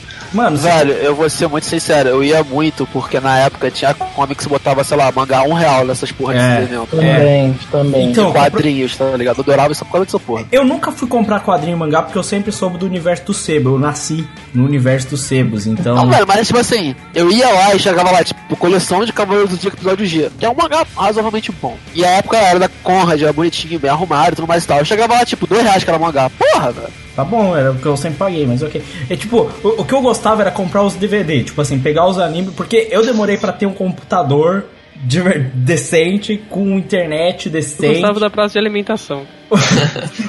Cara, foi lá que eu descobri uma parada chamada batata twist. Já viram essa porra? Uma Não. batata, tipo, uma batata que os caras cortam assim, mano, e enfia num palitinho e vai, tipo, rodando Tá, assim. você falou enfia. Calma. Cara, é muito bom aquilo lá. Ô, Crave, cuidado com Usava os os termos. computadores que do. Cybercafé do Habibs.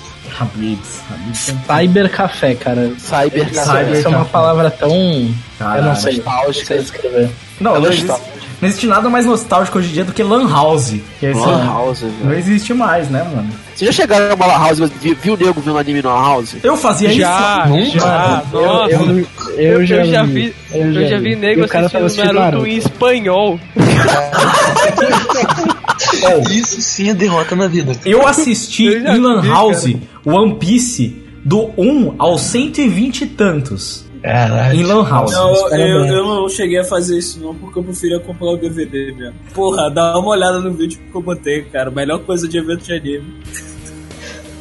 Meu Deus. Olha o que ali no vídeo foi upado. Que porra é essa, cara? Que que é isso, Caralho, mano? que porra é essa? Que isso, velho? Os moleques estão tirando a camisa, velho. Que isso? Isso aqui no Brasil, mano? Cara, eu, eu acho Eu que não, espero porque que não, velho. Eu acho que não, porque a gente não conhece o, o reggaeton, velho. Que isso, olha o rapaz lombriga ali, ó. Que isso, mano? O que que tá rolando aí, Não, velho? tem muito asiático passando no é Brasil. algum país latino, cara. Não, tem muito japonês pra você. Nossa, ver. eu vi um tiozão lá com um papel na tá cabeça, quase com uma cartolina. Que isso, mano? Porra é essa, velho? Por que que ele não tá sempre ali?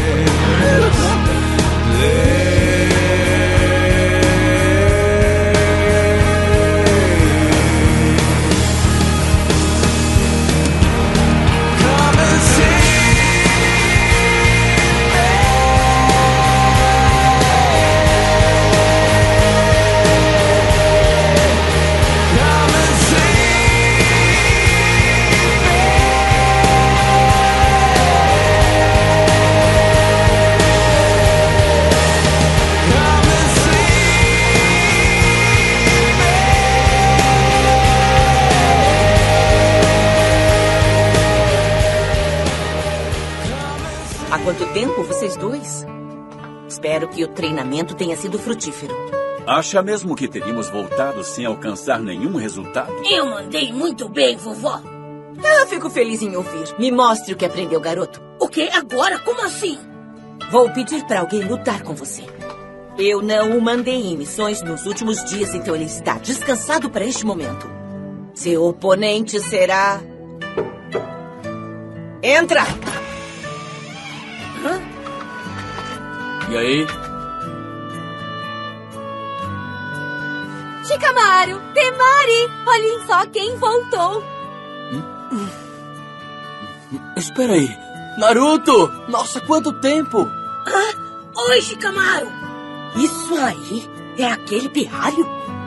Ah, Você voltou! É, eu cheguei hoje. Olha só, quem acreditaria que é o mesmo idiota. é, Bom, eu quis dizer. Nossa, como você cresceu! É, mas não mudou nada. Dá um tempo, Sakura.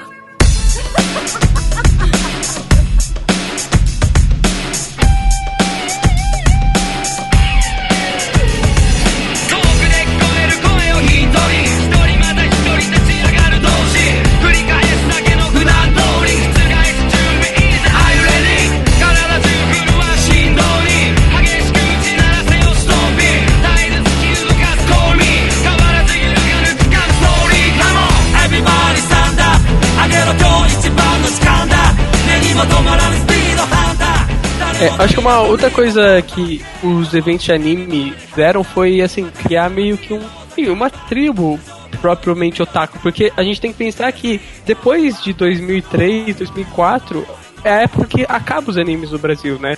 Tem Ah, mais. Ô, Clive, eu sou, eu sou obrigado a negar a tua, a tua confirmação que pra mim, o, não é o que cria a tribo, não é o evento de anime, é o Orkut. o Orkut é o pai de todas as tribos, velho, e as comunidades. A zoeira começa ali. A única coisa que o evento de anime criou mesmo foi o, o, o triozinho da alegria dançando sensual sem camisa. Foi, foi a única coisa que, que o evento de anime criou.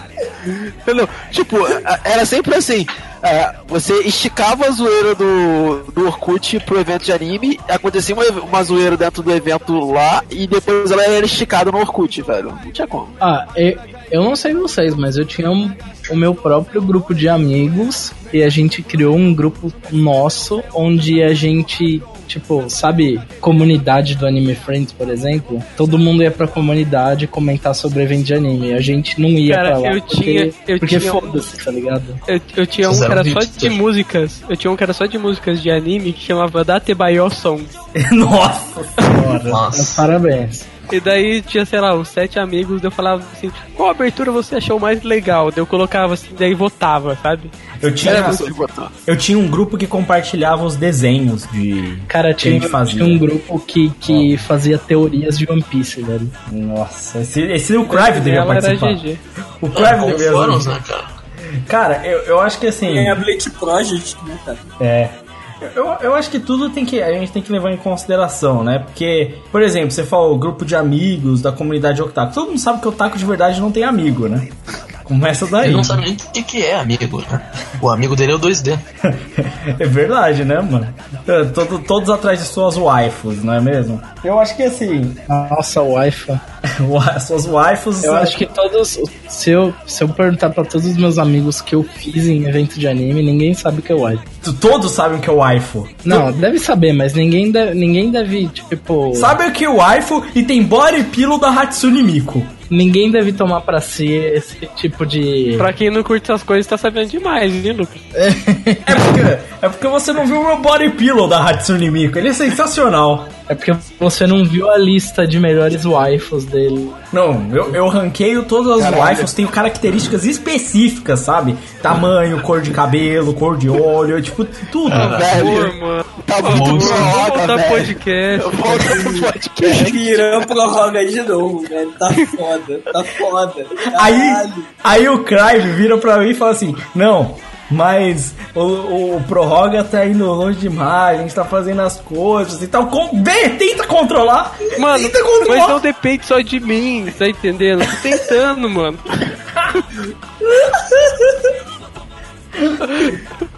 Aquele momento que o Crave tá lá em casa, na casa dele ajoelhado, tipo, porra, Jesus, dá help aí, cara. Essa galera é muito doente.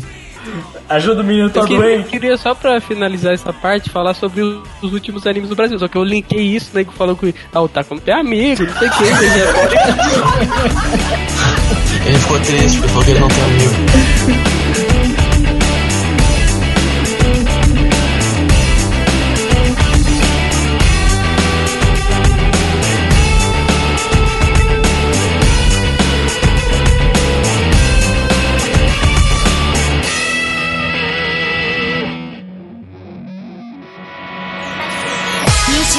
時間ずっと君のこと思うたびもどかしいこの気持ち Passando essa época, acabam perdendo muito dinheiro. Muitos acabam tendo que demitir muitos funcionários, muitos acabam pa- parando de fazer obras originais e parando de arriscar tanto. E daí, meados de 2008, 2009, a gente começa a entrar no final da década e também no final dessa grande era dos animes. Onde a gente começa a ver muitas temporadas lotadas de nicho, lotadas de eti, lotadas de slice of life, é, animes para otakus, e a gente perde, perde essa diversidade que a gente tinha antes. O que eu consigo perceber, e aí eu quase certeza que assim, os caras viram e falaram assim, tá perdendo dinheiro. O que que dá mais dinheiro pra gente? DVD, venda em home video, esse tipo de coisa. Velho, a gente tem que compilar pro cara comprar essa porra direito, tá ligado? E como é muito anime de nicho, como o Clive falou, como é muito anime voltado pro otaku e tudo mais e tal, o cara vai comprar o DVD, velho. E é daí que tira a maior parte da receita. Então você fecha em,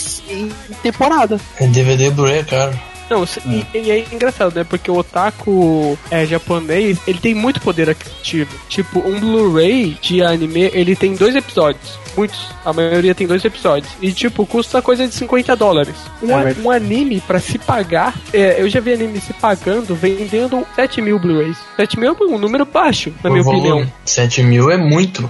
O cara tá lucrando já. Eu sei que eu sei que tem anime que se paga com muita pouca, com muito pouco Blu-ray vendido, muito pouco mesmo. Assim, sabe? se tu vender de 3.500 a 4, tu tá se pagando. Mas isso varia, por exemplo, do custo da, da produção. Por exemplo, Ryoka teve aquela animação sensacional, uma das melhores que já fizeram, e vendeu mais de 10k, mas ainda assim. Mas em geral, se tu vender de 3k e 500 pra 4k e pouco, tu, tu já se pagou. Haikyuu precisa vender pra caralho, então. O problema é que a maioria deles não chega nem nisso aí. Mas é, é, é- é que aquela questão, tipo assim, de como a indústria reage à decadência dos animes, tá ligado? Não uma decadência do- da mídia anime em si, é a decadência realmente dos números, sabe? Do lucro. Sabe, a galera investiu mal, gastou dinheiro que não devia, e é toda essa porra, sabe? É que, Mas isso real, foi ótimo, de isso foi de- ótimo pra quem tá assistindo. Pra quem tá É. assistindo, isso foi ótimo. Depender de venda de Blu-ray e DVD, na verdade, é bem cruel, né, cara? É foda. Porque boa parte do público é criança, daí o que eles vão fazer? Vão pedir pros pais comprar, os pais não vão comprar, né? Sim, é é que aquele negócio, a partir daí o- a indústria começa a se virar e falar assim: olha, a gente não tem tanto dinheiro pra isso. A gente precisa fazer anime que vende e é isso, sabe? E- Mas já começa É, a acordar pra realidade e botar o pezinho no chão. Começa a apelar pra, pra anime que tem formas deles venderem bonequinho e tudo mais. Sim, a, A- aqui eu peguei, rapidão, eu peguei aqui um- uma lista mostra um gráfico mais ou menos falando como funciona esse negócio de venda de Blu-ray e DVD. Tá escrito aqui que de zero Blu-rays vendidos até, até 3 mil é, o- é a faixa onde é um fracasso. De 3.500 até 5 mil, é, ele se paga bem, lucra pouco. De 7, 5 mil até 20 mil, que é o que mais ou menos é muito bom, chega, é onde ele lucra muito bem, sabe? É, Então é acima muito de 10 pouco, é muita carregados pouca coisa é, vendida. é, é hit já. É muita pouca coisa vendida. Então são coisas muito caras. É muito caro, mas o público tá consome muito. Mas eu sei que nem todo mundo tem um Blu-ray na. Mas é na- que se a gente começar na a falar casa, de? Blu-ray, a gente não vai sair do tópico. Não, não, eu, acho que assim. Mas eu acho que faz parte dessa época, Faz cara. parte, porque é o início, assim. O PlayStation 3 é o quê? 2006. 2006, 2007? É 2006, É 2006, 2006. O Xbox lançou em 2005 e. É, geração 2006, do 10 PS3. anos, né? Isso. 7 anos por aí. Sim, e, e nessa época foi. Você tinha uma galera já mais com Blu-ray e tudo mais, mas acho que é muito da questão assim: o, anime chega em um nível, como é que eu falo, de animação, resolução falando, que é a resolução Blu-ray, em que ele consegue atingir as TVs e telas da grande, do grande público da maioria. Até um pouco antes, ele ainda tava. eh, Se você tentar assistir um anime anterior a 2008, alguns deles você ainda vai ver 4x3, por exemplo. Não, mas aí que tá. Sabe por que ele vai ver 4x3, Lucas? Porque é um pouco o que o Luzican tava falando. E eu acho que o isso também. Blu-ray é muito caro. Sim. Então você vai passar por tipo DVD. E o que acontece? Mesmo o PS3 naquela época era gigantescamente caro. Então é tudo que vai levar o Blu-ray é mais ou menos hoje o que é 4K ou algo desse tipo. Mas no É Japão vendeu pra caralho, essa é a questão. Tipo, no Japão. Não, mas mesmo no Japão, o, o PS3 demorou muito a se pagar, por exemplo. TV de Blu-ray demorou muito a pegar. Sim. Entendeu? É, normalmente, por isso que o Wii, por exemplo, teve um alavancamento de venda gigantesco, porque era 4.3, igual você falou, entendeu? Então você tem as vendas de DVD. DVD na época já não era tão caro. Então por isso que você, você foca o, a criação de anime em, em season, por isso que eu tô falando, em temporadas de 24, 12, 12, pra caber em DVDs, esse tipo de coisa, que tu faz a vendagem porque não é tão caro pro cara comprar. E o cara compra isso, tá ligado? Mas você É. faz porque é muito mais fácil também fazer a previsão, fazer a veiculação dos 12, sabe? Sim, na verdade o que você faz é você tem uma previsão mais, mais, mais acertada de quanto vai sair de venda de, de, de DVD e também, obviamente, do Blu-ray. Isso você consegue fazer uma previsão um pouco mais acertada, é claro, né? Você também consegue fazer a métrica da, da audiência, né? Também. Porque, pô, você tem uma grande audiência na TV, provavelmente você vai ter uma grande vendagem de DVD. E eles Vamos começam colocar a assim. lançar Nem igual sempre, cinema. mas, assim, tem, tem, por exemplo, canais e produtoras que só se focam em audiência, tipo a NHK. Sim. Por isso que vários animes, tipo Baby Steps, tem trocentas temporadas, uh, uh, Log Horizon, sabe? Tem uns que se focam só em. Mas aí que tá, mas aí também tem, um ponto diferente de, de pagamento. Não Uma- ficam só, não se atém só a Blu-ray DVD, também os goodies, né? No Então, Japão é. o mercado de goodies é enorme, por exemplo, em figuras. Então, mas aí que tá. A, a- diferença do objetivo de se pagar. Porque, por exemplo, é, muitos animes devem ter na época, principalmente nessa época até hoje, o objetivo de se pagar com o DVD. Né? Ou então eles percebem que no meio do caminho eles têm que se pagar com o DVD e tira censura, aumenta censura, sei lá, faz esse tipo de coisa. Alguns outros podem querer se pagar com venda de comercial, como tu falou, alguns outros podem se pagar com venda de good, venda de boneco, esse tipo de coisa. Vai variar sempre muito do objetivo do anime, nesse quesito é- em questão de venda. É o que o- a editora do material original tem interesse. Daí vai lá, a produtora investe X e, por exemplo, o anime de jogo. O grande objetivo não é vender Blu-ray DVD, é vender o jogo. É fazer a vendagem de jogo, fazer propaganda jogo. por exemplo, que não tá nem aí se vai vender uh, Blu-ray DVD. Eles põem o dinheiro lá pro, pro estúdio conseguir pagar uma produção decente, mas eles, que eles querem ter retorno no mangá vendendo depois. A multimangá da Jump são assim. É, mas o, o que começa a acontecer nessa época é realmente, tipo assim, a promoção de mangás via anime. E é isso que acaba acontecendo. que eu ia falar, porque a gente tem. Isso já é um pouquinho antes. Acho que o primeiro grande nome que eu acho que, tipo assim, mangá teve um anime, mangá que não era popular e ganhou uma popularidade gigante. Foi, na minha opinião, foi Soul Eater.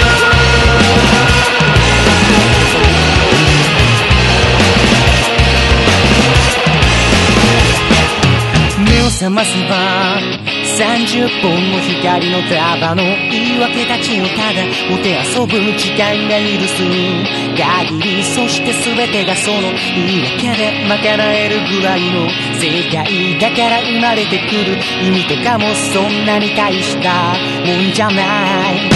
何百回繰り返した後でもう一回。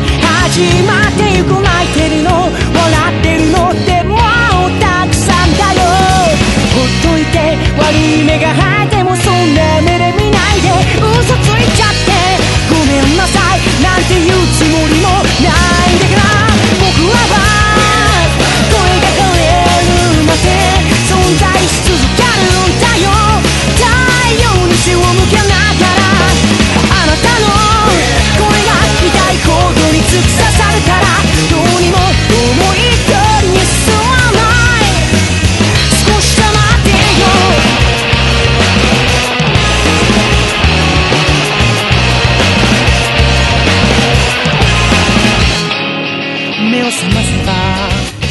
ば Eu tenho, acho que é 2007. 2008, o Soul Eater, no, 2008. no ano que ele que teve o anime, que o anime é bom, tirando pelo final, mas o anime é bem legal, assim, muito bem animado, muito divertido e tal. O final original. É, é, mas é, é, o final foi, foi filler, né? Mas o, o Soul Eater, naquele ano, se não me engano, ele ficou entre os cinco mangás mais vendidos do ano. Tudo bem que quando algum, alguma coisa faz sucesso, é contabilizado também os, os primeiros volumes, né? Que são comprados naquele ano. Que é um aumento do, do compra dos primeiros volumes. Mas Soul Eater, que nunca foi um grande mangá, assim, de popularidade, ele, naquele ano, no ano que, na- que teve o anime que foi muito bacana, ele conseguiu alavancar muito a popularidade dele. E isso passou a acontecer nos próximos anos. Os estúdios começaram a apostar no que tá dando, no que dá certo. O Oroku no Basque, o mangá quase era cancelado na Shonen Jump. Quando che- chegou o anime, o mangá tornou uma popularidade gigante. Chegou a roubar o lugar de Toriko durante um tempo ali no, no 2012, 2013, entre os mais populares da revista. Mas você tem mangás. Shingeki no Kyojin é um exemplo bem. Shingeki no claro. Kyojin bunzão. Veja menos de 100k e depois, né? É, mas é, é que nessa época a, a gente começa a ver mangás que. histórias que nasceram, viveram e morreram pela popularização do anime. O Zero Vampire, assim, mangá chegou até no Brasil, sabe? Tipo, porque teve um Chegou anime. porque o Del Greco é um punheteiro, né? Também. Mas ele, ele faz Mas parte. é, é o nicho, pô. É, começa a nichar. Mas a ele tá em todo esse bolo assim, ou seja, é um anime que populariza o mangá, é um nicho gigante, beleza, é isso que a gente vai Pra produzir. fora do mundo, em geral, é a mesma. Porque lá no Japão que a cultura é mais forte de ficar lendo, né? Revistas, gibi, etc. Livro. Cara, é, é- é que é muito. A gente entra em uma época que é, é foda, tá ligado? Porque a gente sai de. Pelo menos pra gente que chegou a acompanhar e tal. A gente sai de uma época que a gente tinha muita animação foda, histórias originais, diferentes, todo mundo ia ter coisas que gosta e tal. E hoje, pra uma época em que se inicia aquele negócio que você precisa ficar fazendo aquele agulha no palheiro, sabe? Toda temporada vai ter vários animes você vai precisar achar um que é bom e que você gosta. E assim, não, não me entenda mal, não entenda mal o que a gente tá falando aqui. Existem animes bons dessa época, muito bons mesmo. Uhum. Por exemplo, você Até vê Hajime no Ippo New Challenge, você teve o Fullmetal Alchemist Brotherhood, você teve Cross Game, que é um anime pouco conhecido, mas fantástico. Você teve Tokyo Magnitude 8.0, é, Darker Than Black, O teve Code bons animes Geass, tá lá, também. sabe? Monogatari. Tem o próprio Soul Eater, Toradora também, Skip Beat, One Out, mas são poucos dentro da grande quantidade, entendeu? Mas é o que eu falei Que era- antes. Antigamente tinha muita coisa boa que não tinha sido adaptada. Não, e também é uma coisa tá muito, tudo, né? é uma coisa também muito interessante, e isso pra todas as mídias, não só pra anime, conforme você vai ganhando fama, conforme você vai conseguindo fazer mais adaptações, acaba também as ideias pra você pra ter o roteiro original, né, velho? Sim. Então, por exemplo, tu vai pegar um shonen, em 2000, um shonen estilo, por mais que ainda tenha suas qualidades e hoje seja diferente, um shonen, vamos colocar, tipo, Narutão, você vê, hoje, você vê vários shonens com o mesmo arquétipo. Tanto que a gente brinca ainda, né? Mas nem Mas mesmo vai esses são mais produzidos. Antes você tinha vários desses shounenzãos de batalha legais sendo feitos. Hoje em dia você tem um Boku no Hero, mas nem esses mais são produzidos assim, sabe? Porque- Porque você tem mangás sendo produzidos nesse estilo. Você tem o. Sempre vai ter. Sempre vai ter. E, e alguns deles são até populares e até vendem bem, sabe? É. Cara, eu lembro, eu lembro a época que tinha briga de top 3, top 4 da Shonen Jump pra ver qual era o Ah, hoje Shonen mais importa mais, legal. né? Hoje em dia é, É, One hoje, Piece. hoje em dia foda-se, né? Hoje em dia o One Piece é o maior de todos e acabou. Não existe mais ninguém. É, hoje em dia o One Piece é o melhor e qualquer um que chegar nunca vai chegar em One Piece, mas tanto faz. Sabe? Uma hora sai um outro grandão, né? Não, cara, é que o One Piece é um ponto fo- muito fora da curva, tá ligado? O One Piece é o único ponto fora da curva que conseguiu, sabe? Assim, é claro. Mas o One Piece já tá é- construído, não tem muita comparação com os É, outros. tá o ligado? One Piece é um falando. ponto fora da O- curva. o, o que eu acho que a gente tem que focar aqui nesse sentido é você começar a perceber o quão acontece essa mudança a partir de. Cara, o que, que a gente vai fazer? Porque tem estúdio fechando, gente falindo, gente sem emprego, e aí, velho? Mas isso é normal em tudo que é indústria, né? Que chega e se estabiliza. É normal é que isso fechar, mas não foram tantos assim que serão fechando. Não, eu tô falando fechar, mas a, a indústria teve um que uma queda Rolou de muito dinheiro, né? Que você Não, chega que é, no o que é normal, né? O que é normal, natural. Não, rolou muito merge, muito estúdio se juntou, muitos estúdios se separou, sabe? Acho que, assim, muita coisa mu- disso muita, muita gente que era criativa nos anos atrás saiu do estúdio por incompatibilidade. Eu não quero mais fazer essa Não, Isso bosta. aí é um anime. informavam próprio, né? Mapa, tamo aí, é nóis. Mapa, é, mapa que o, é o pessoal da Madhouse, que saiu da Madhouse, o próprio estúdio Trigger, que é o pessoal que saiu do, da Sunrise. Trigger Sunrise tá não, da. Gainax. Tem o Shuka, né? Que é Shuka. carinha do, de, do Bryce Base. Sim. Sim. Aí va- vamos chegar na série do frase, né, Aru? Anime was a mistake. Ah, cara, isso daí. Isso daí, ó. É que Não. vocês conhecem o Miyazaki. Ele é um cara super crítico. Ele é exagerado. O, o Miyazaki é o Alan Moore do aquilo lá anime. que ele falou, cara. Mas vocês, mas vocês não falaram Ele- a ele não frase certa. Ele, o que ele disse não foi tão trágico assim. Ele Não. ele, ele não disse que não acredita na Eu indústria, vou que ela vai ruim, que só tem contextualizar. porcaria. Vou O que ele contextualizar. disse é mais um alerta, uma opinião. Eu quis Olha. dizer que tá um caos atualmente. Tá, tá um mas, caos. mas ó, vocês estão falando a parada, mas vocês estão esquecendo qual que é a frase certa. Qual que é a frase certa, Eru? Anime was a mistake, except Jojo. Jojo is alright. Essa é a frase certa. Essa é a frase certa, porra. Exato, tá Só tudo pegar as coisas fora de contexto. Ele diz que tem muito, ah, muito otaku trabalhando na indústria, que não- ele não vê com bons olhos, que tem muita gente que cresce vendo anime e vai lá fazer depois O Hayao coisas. Miyazaki é chato pra caralho. Essa é a realidade.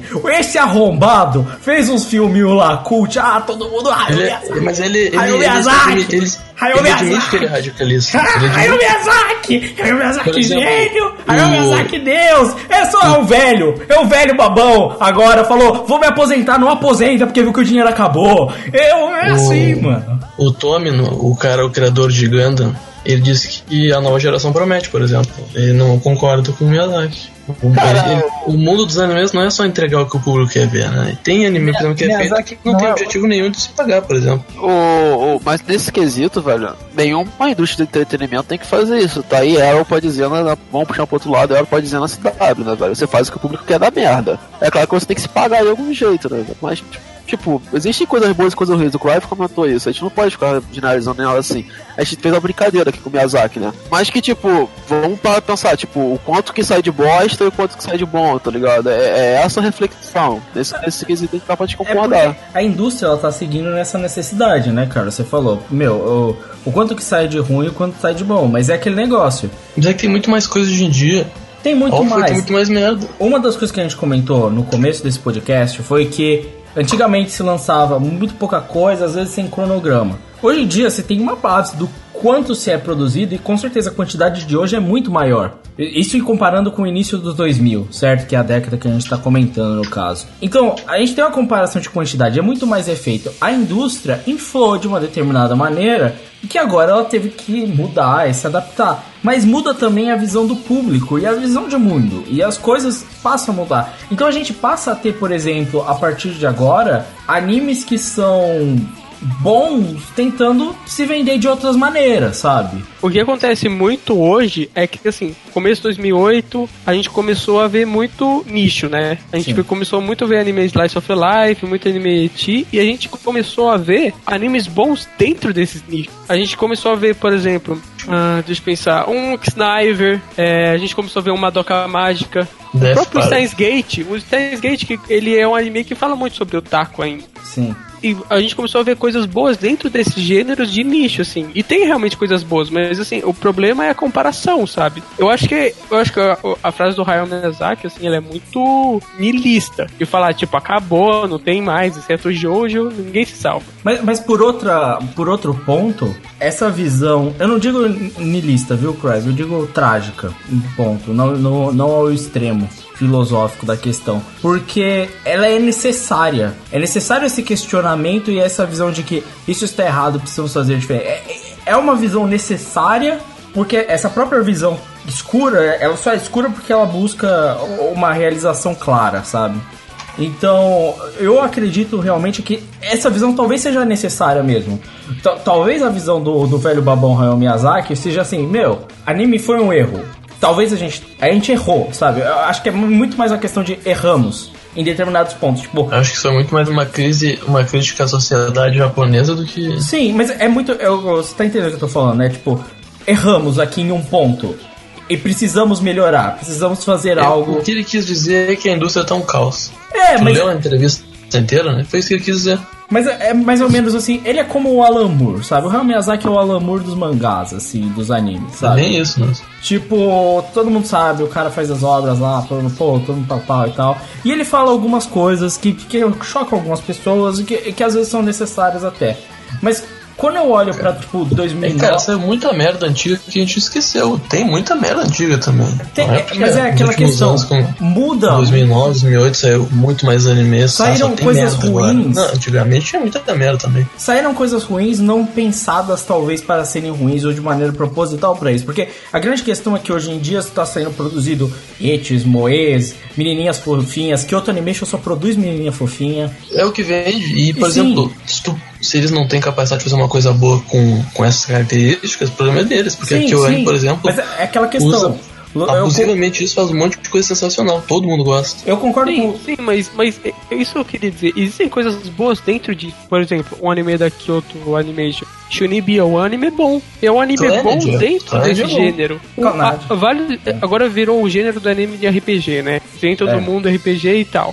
Tem coisas boas dentro disso também. Tem muita coisas coisa ruins boa. E tem coisas boas. Tipo um anime eti muito bom, chama Bento. Muito legal, cara. High School of the Dead é incrível. Não teve aquele lá da, da guria que usava calcinha na cara? Eu, não, eu, não, eu nunca assisti, mas todo mundo fala bem desse daí. Esse daí, eles, eles, o que ele fez? Ele satirizou o gênero, mas ainda faz dentro do gênero. Mas não só satirizar, eu falo isso, por exemplo, o próprio. Tem em Top Gorilla, eu falo, por exemplo, dos shounens, assim. Às vezes não é satirizar, às vezes é fazer um. O Tony Top Gorilla fala desse anime de robôs e tal, e shounenzão e tal, que é da hora de ver. E às vezes vai ser isso. O Boku no Hero de hoje, do ano passado, o que, que ele é? É um shounenzão.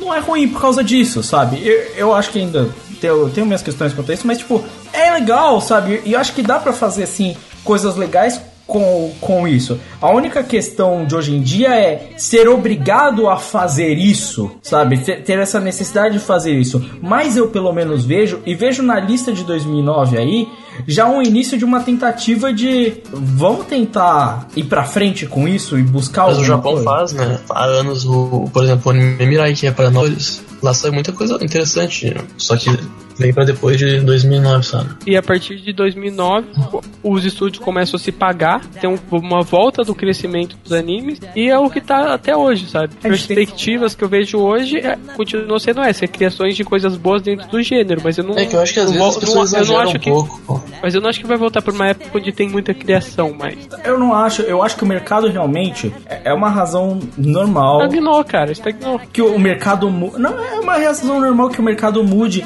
E daqui a alguns anos o mercado vai mudar de novo e a produção de animação vai ser diferente. Eu acho que assim, a gente precisa entender que existem épocas e épocas. E, e coisas diferentes serão criadas nessas épocas e nem por isso é, nunca mais existirá nada de bom, sabe? É que assim, a gente cobra muito que sai muita obra-prima, mas os autores não são uma máquina de fazer obra-prima, né, cara? Não, é, é, vale, vale lembrar. Eu acho que sai muita coisa boa ainda. Eu- desde eu também- 2008, 2009, desde aquela época, sai muita coisa boa Eu, também. eu concordo com você que, que ainda sai muita coisa boa. É, Tipo, o que eu vejo é que assim, os estúdios agora que eles conseguem. é, Eles estão entendendo o mercado e o que eles precisam fazer. E hoje em dia você tem os streams aparecendo fortemente, Crunchyroll, Netflix e tal. E aí é um novo mercado no qual o anime vai ter que se adaptar e se introduzir. E aí nós vamos ver como as coisas são. Porque se o Netflix aparentemente, o que diz, tá interessado realmente em gastar dinheiro com anime, sabe? Cara, a própria, a própria Amazon tá abrindo um. Sim. Não, Crunchyroll, né? Um- Dá isso aqui. Mas não, não, a Amazon o- tá, tá abrindo um, um bagulho de streaming só de anime. Só, No futuro dizem que as vendas de streaming vai- vai ser muito mais relevante que de Blu-ray DVD. Isso daí pode salvar. Ah, eu Não, acho que não é que vai ser. vai ser, é certeza. Certeza. O detalhe que eu acho principal, e aí pensando mais pro futuro, é. E aí, não é só pensando em questão de anime, é você pensando na mídia quase televisão como um todo. É tipo assim, o que que é televisão daqui a 5 anos, 10 anos? Ponto. Tem que começar a pensar isso. Você, como é que você vai começar a transmitir animação por, esse, por novas mídias? Agora, o streaming. O streaming também tem um detalhe principal, que a gente não chegou a comentar tanto, que é a animação japonesa, ela ainda é muito voltada pro público japonês. Vocês concordam comigo nesse sentido, né? Principalmente até por- depois de 2009, que é muito mais nichado ainda, né? Sim. E você, daqui a algum tempo, talvez os streamings se colocando como grande players desse- dessa área, você tá falando de, de streamings que falam não pro Japão, mas falam pro mundo inteiro. Então quer dizer Teve, também. já tem anime sendo feito exclusivamente pra stream. Por exemplo, o Netflix teve o Cidadão no Kishi e teve O agora. Aijin, o Aijin, a continuação de Mag é, é exclusiva também da mas Netflix. a- Então, o mas, Simba. mas aí você, você vai também ter muito problema, por exemplo, adaptar a obra que já é de mangá, tá ligado? Mas Você a- não vai conseguir adaptar ela Não, eu 100%. acho que você consegue adaptar assim, Ah, entendeu? mas a- aí, Porque Valente- quem gosta de anime tá acostumado a ver isso, tá Mas ligado? aí, eu não acho que isso vai ser abre, problema. você abre todo um espaço para uma linguagem ser aproveitada por outros autores e outros criadores. A gente teve agora, em 2016, o Shelter, que é, é um curta né, de animação que foi produzido por um cara que não é japonês. Foi criado, concebido por um cara que não é japonês. E é brilhante, é incrível. É, é um dos melhores animes do ano de 2016, que é o ano que passou.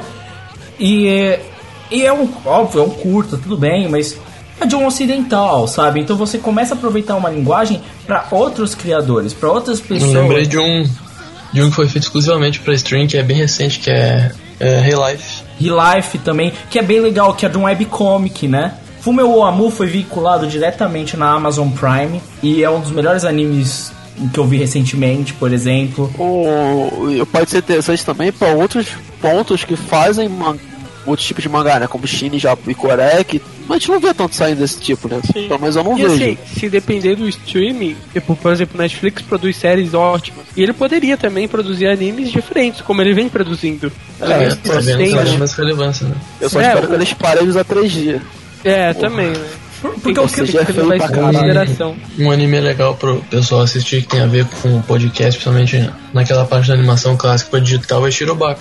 Eles, eles tocam bastante no assunto. Sim, eu, eu acho, o que eu vejo, a minha perspectiva, principalmente vendo toda, toda uma reação de uma década, é talvez um mundo dos animes em que essa linguagem, essa visão, ela passe a ser aproveitada pelo mundo, sabe? Eu, eu me, é óbvio que eu adoro a mídia dos animes e tudo mais, e agora que eu tô entrando no ramo da animação e tudo mais, eu, eu, eu me vejo tentando produzir algo do gênero, sabe? Sei que não é tanto dinheiro quanto ir pra animação 3D e tudo mais. Só que assim, eu vejo pessoas que talvez tenham a mesma vontade que eu, sabe? A partir desse novo modelo de mídia, desse crescimento, desse novo método de criar animes, também possam aproveitar essa linguagem diferente.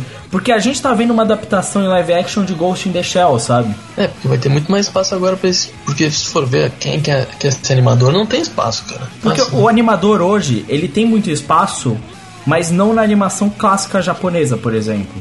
Ele tem espaço se você quiser trabalhar com animação de verdade, Disney, sabe? 3D. É que o mercado é muito maior, ou, ou jogo, ou qualquer outra coisa, marketing. O mercado é enorme e faltam artistas de animações, principalmente artista capacitado, sabe?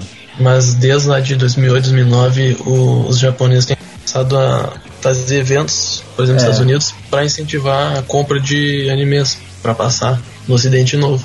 E quem Hoje sabe- em dia, por exemplo, o Cartoon, que é o maior canal de desenho do mundo, eles conseguem ter um bloco só de anime, que pega animes novos. É, voltou a ter a Tsunami, né? Voltou. É, o por exemplo, eles pegaram o Dimension W. Eles pegam sempre. Estão com Gundam agora esse aí, novo. Eu, eu acho que é, é- é uma perspectiva legal, assim. Tá Eu- melhorando a coisa. Tá, e eu, e eu acho que é aquele negócio. eu- sei que quando a gente olha realmente uma lista assim, óbvio, a gente tá com a lista aqui dos animes, né? E quando a gente olha ele fala, porra, tinha tanto anime fudido que eu gostava, e aí passa uma década e acaba. Eu sei que é meio triste de ver, sabe, É, a tá- tá lista. que tinha de bom, né?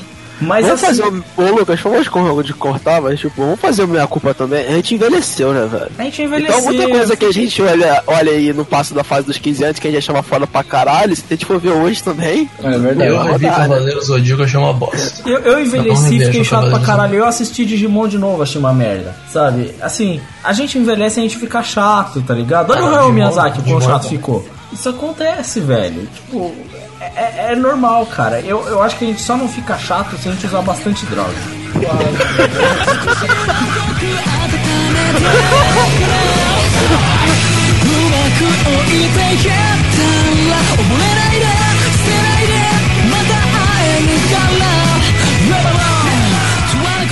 Bom, então é isso. Obrigado por terem escutado o podcast. Eh, não segue ainda o Catum nas redes sociais. Você pode seguir o Facebook do Catum e você também pode sempre comentar, dar um e-mail, é, justamente para ter esse feedback e tal, e a gente poder responder as coisas que vocês dizem e tal, se tá se precisa ser melhorada alguma coisa. É, se vocês quiserem, vocês também podem seguir o feed do Catum e no seu agregador de podcast favorito. Novamente, muito obrigado por ter escutado. É isso aí, falou. Tchau. Até o próximo mês. Valeu. Escuta meu adlog. 静さメロディーが思い出させてくれ。メモリーはどれも輝いてばかりいる。You gotta remember 今も夢のかけらを手にあの頃のように。光り放つ少年のハート。将来の夢の欄に書いた。あの頃の俺から何年経った。現実と理想の狭間揺れだ。情熱の炎も消えかかった。ちょっとまたちょちょっとまた。勝負はこれからさはったはった。諦めた時点でゲームオーバー。現状をこの手で切り開こうか。覚えています私は確か。かすかな希望に全力を出した明日のために生きてました。その気持ちどっか忘れてないか？青春に期限なんてない。探求心に年は関係ない。と思うよ。だってそうだろう。We wanna make the dream come true. つまり探そう探そう探そう情熱の花を探そう。探そう探そう探そう。口ずさむメロディーが思い出させてくれ。メモリーはどれも輝いてばかりいる。You gotta remember 今も夢のかけらを手にあの頃のように。光り放つ少年のハート。いつかきっときっときっと俺も手ぼっとしてときっとで終わるぞ。無邪気な勇気振り絞って同心の熱を呼び起こせ。少年から青年ずら中年。今だも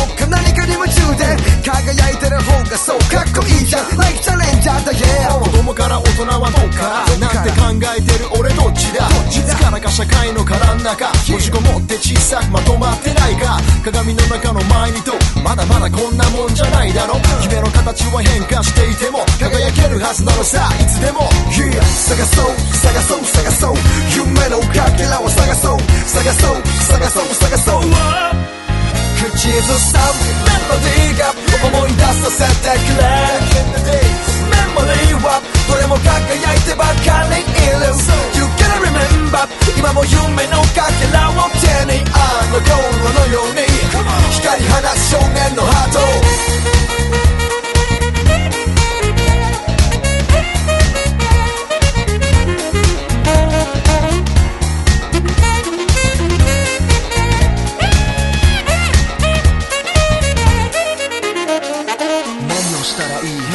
きるこの僕にやりたいことがわからない。I believe there's never too late. 始めるのにきっと遅いはない。可能性はそうさ。無限大。明日を変えていく力はそう君次第。だから探そう探そう。情熱の花を探そう。口ずさむメロディーが思い出させてくれメモリーはどれも輝いてばかりいる。You gotta remember 今も夢のかけらを手にあの頃のように光り放つ少年のハートメロディーが思い出させてくれ。メモリーはどれも輝いてばかりいる You gotta remember 今も夢のかけらを手にあの頃のように光り放つ少年のハート。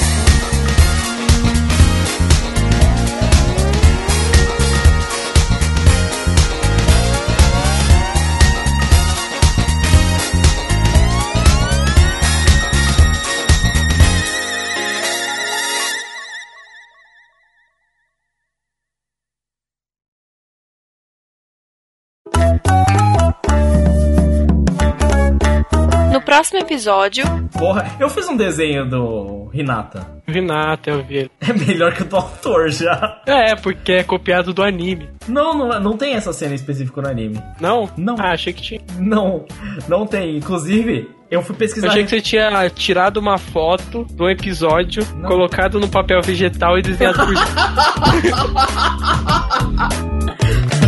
Aquele papel chega.